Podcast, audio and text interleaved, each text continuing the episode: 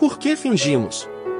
Carta de Paulo aos Romanos, capítulo 12, versículo 9. Comentário de Mário Persona. Todos nós temos dentro de nós um interlocutor que não é nem um pouco confiável, que é a nossa própria carne. Quando se fala, por exemplo, que crianças são sinceras, né? Eu me lembro que quando eu era estudante de intercâmbio nos Estados Unidos, eu aprendia mais com as crianças do que com os adultos, porque os adultos ficavam reticentes, né, em, em me corrigir quando eu falava alguma palavra errada, estava aprendendo inglês. Mas as crianças não, as crianças iam na lata, elas já, já me corrigiam sem nenhuma, sem, sem nenhuma, nenhuma resistência. Os adultos não. Por quê? Porque os adultos falavam para si mesmo, não, se eu corrigir, ele vai pensar mal de mim, ele vai, ele vai achar que eu estou querendo interferir, que, que eu estou querendo dizer que ele não sabe. Então os adultos não acabavam fingindo para não me ofender. E nós, nós, passamos por isso todos os dias. Quando você para numa, numa vaga de deficiente, por exemplo, e esse interlocutor interno diz para você assim: é só, é só um minutinho, eu só vou ali na banca pegar o jornal. É, ele diz, você acredita, e aí você age conforme esse interlocutor interno, que é a sua carne, uh, manda você fazer. Então, as mentiras nascem aí. O fingimento nada mais é do que uma mentira.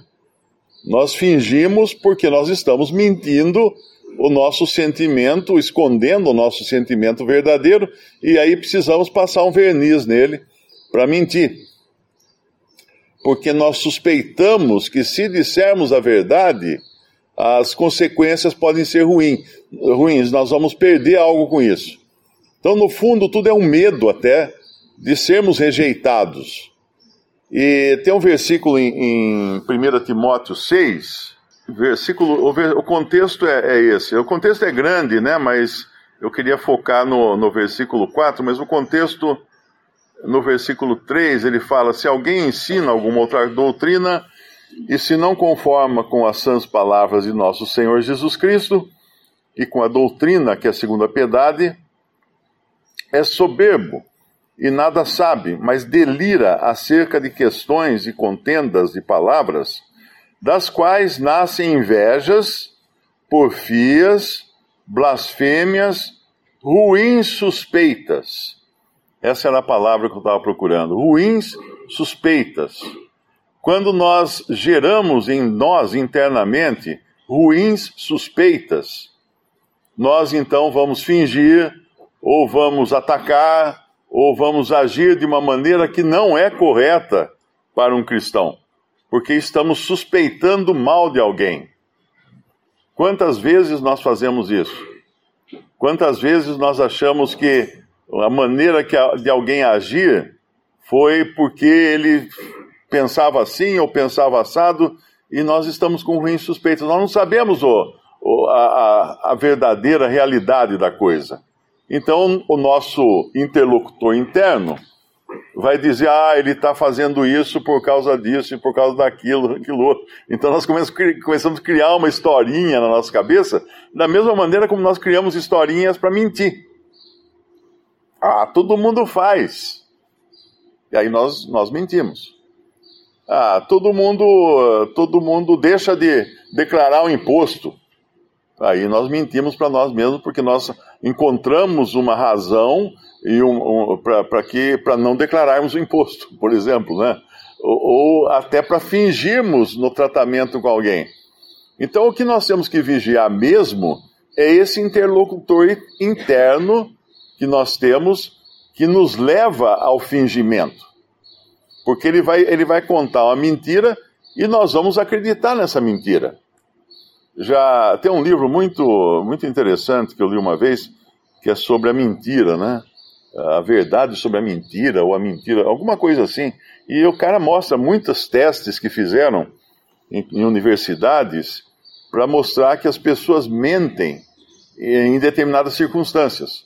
Cria-se uma circunstância, ela mente. Por exemplo, quando a pessoa tem que, tem que colocar o nome no início de um questionário, ela mente menos do que se ela tiver que fazer o questionário e colocar o nome no final.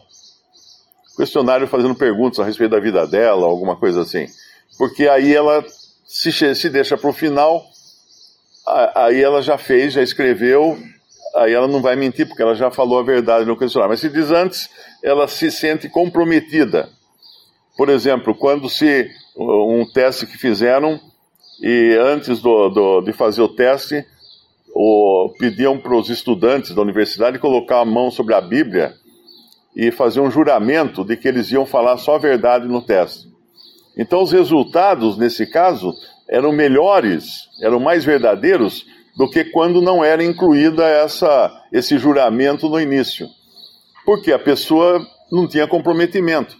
Mas deu um comprometimento, ela já ficou com medo, ela, ela agiu de uma maneira diferente. Então, o fingimento, ele é uma defesa que nós temos em nós mesmos para proteger aquilo que nós achamos, é aquilo que nós pensamos. E muitas vezes o que nós pensamos não passam de ruins suspeitas. Quantas vezes nós suspeitamos de alguém, ou mesmo de um irmão, não é? Ah, mas ele está pensando isso, ele está fazendo isso por causa disso, disso, disso. Quer dizer, eu contei a historinha para mim e eu acreditei. Então é muito importante uh, eliminar as ruins suspeitas. O que é uma suspeita? É algo que não tem fundamento, que não é baseado em fatos. Então, às vezes, o comportamento de alguém pode ter aos nossos olhos uma, uma, uma justificativa que não é verdadeira.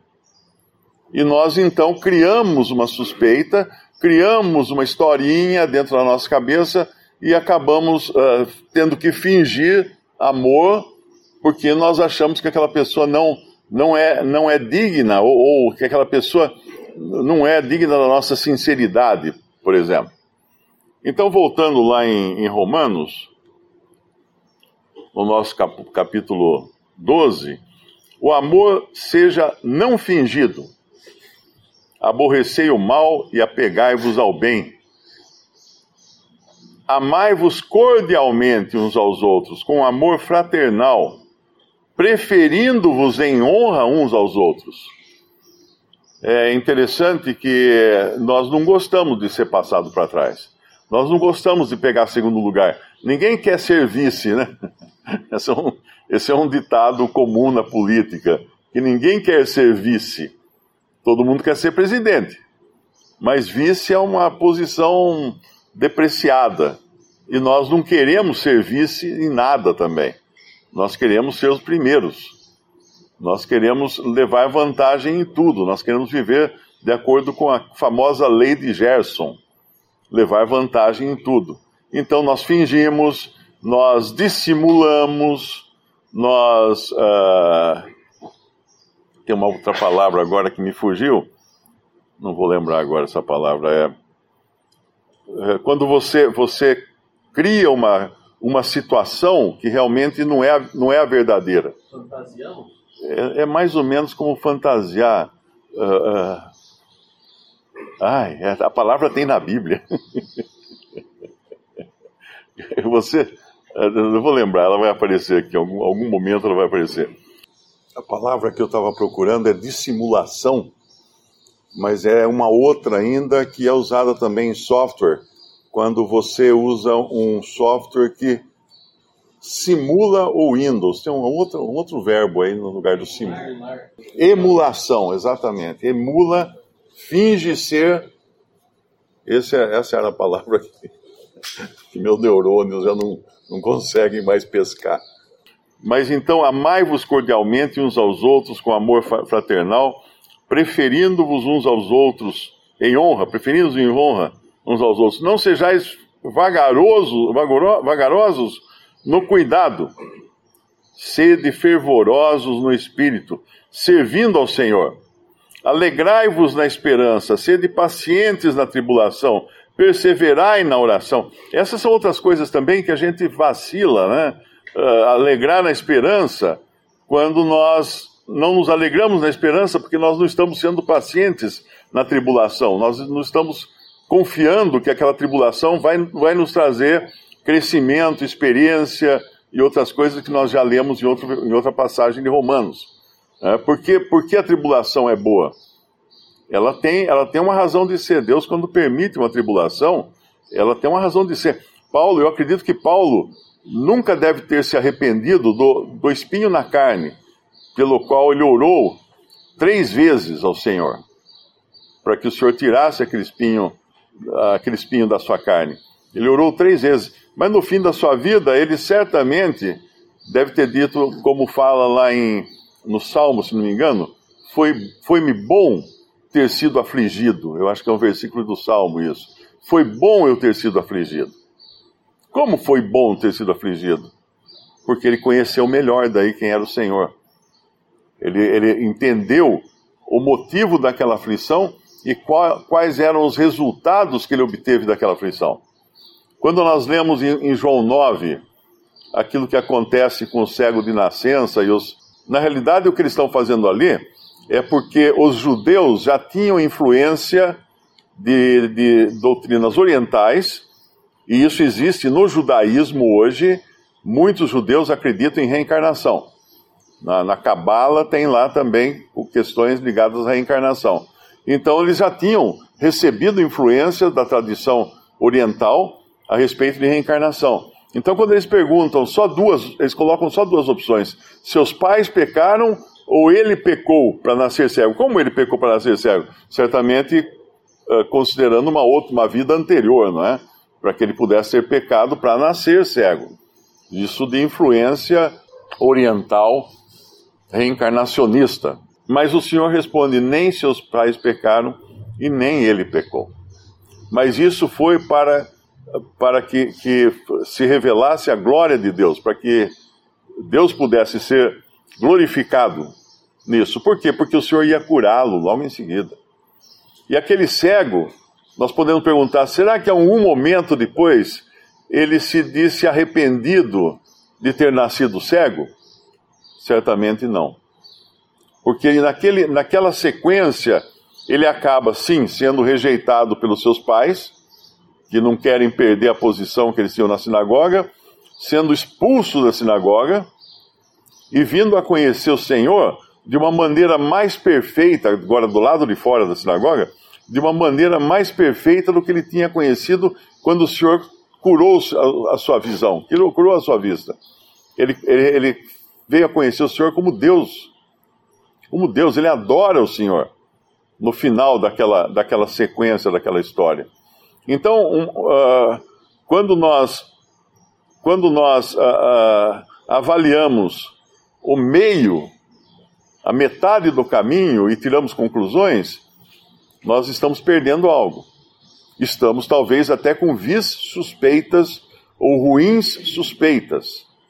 Mas quando nós deixamos o Senhor soltar, correr, correr o caminho todo para chegar no final e descobrir qual era a intenção do Senhor em tudo aquilo, nós podemos descobrir que e podemos falar como como José, né?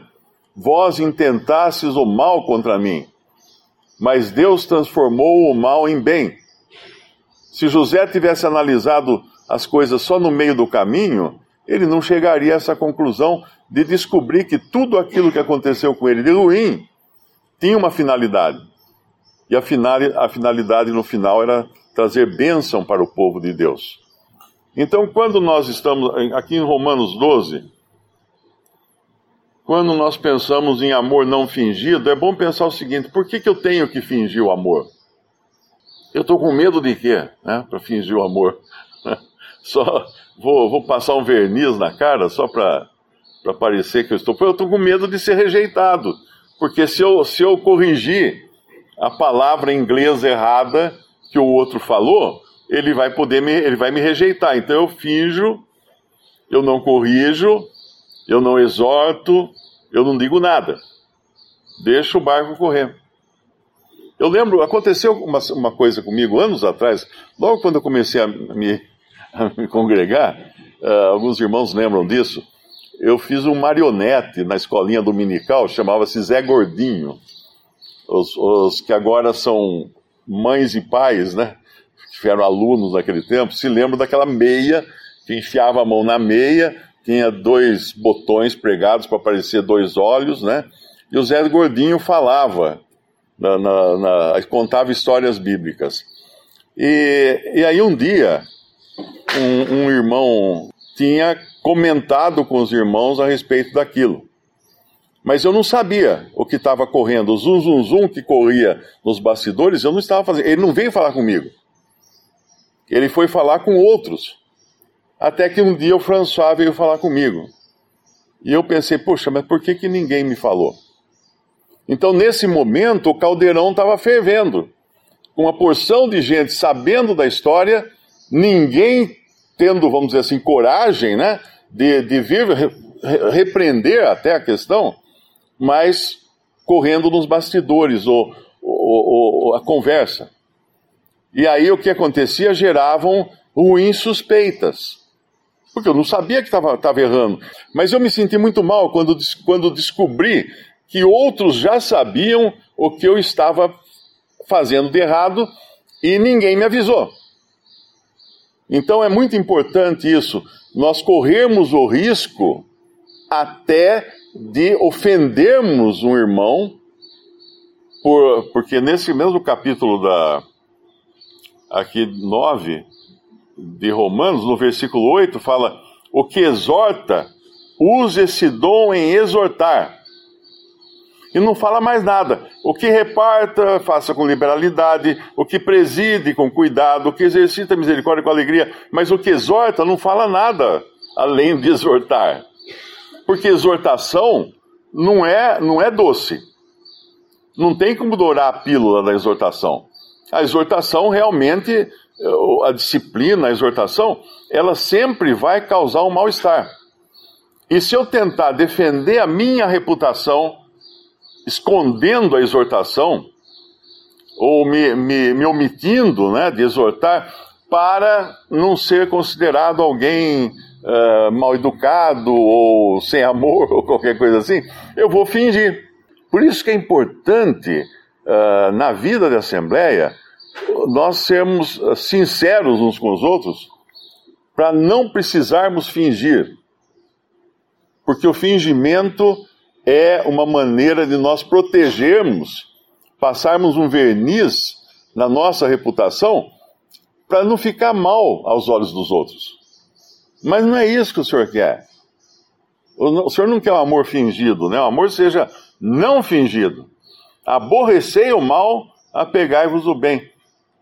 Eu, eu, tenho certeza que quando Paulo falou daquele que dormia com a, com a madrasta, é, muita gente deve, que sabia do assunto, deve ter falado assim: ah, mas Paulo é indelicado, né? Imagina trazer a público uma coisa dessa numa carta ainda para lerem na Assembleia, para todos ficarem sabendo, né?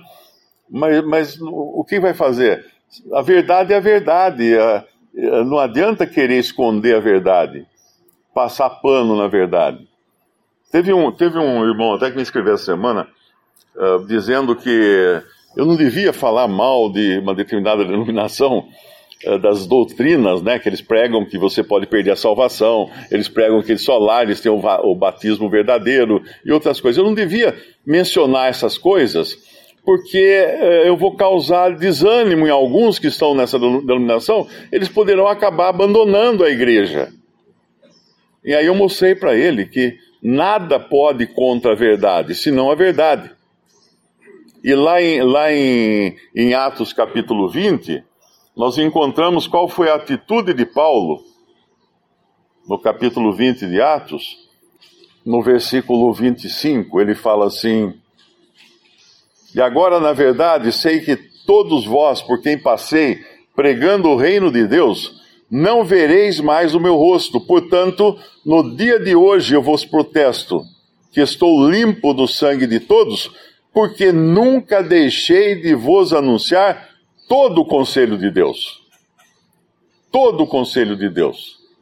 Então é muito importante nós estarmos sempre prontos a anunciar todo o conselho de Deus, mesmo que isso possa causar melindres, possa causar uh, sentimentos ruins ou coisas desse tipo.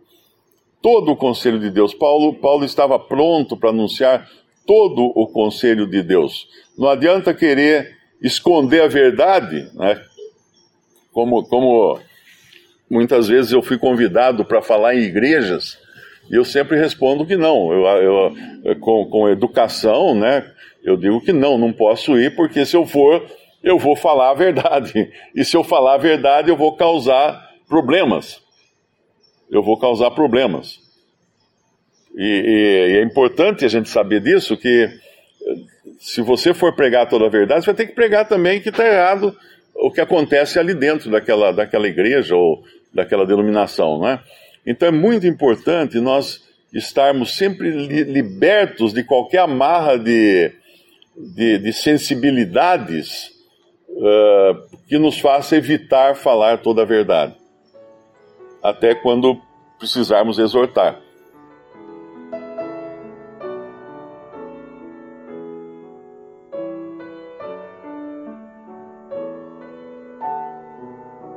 Visite respondi.com.br.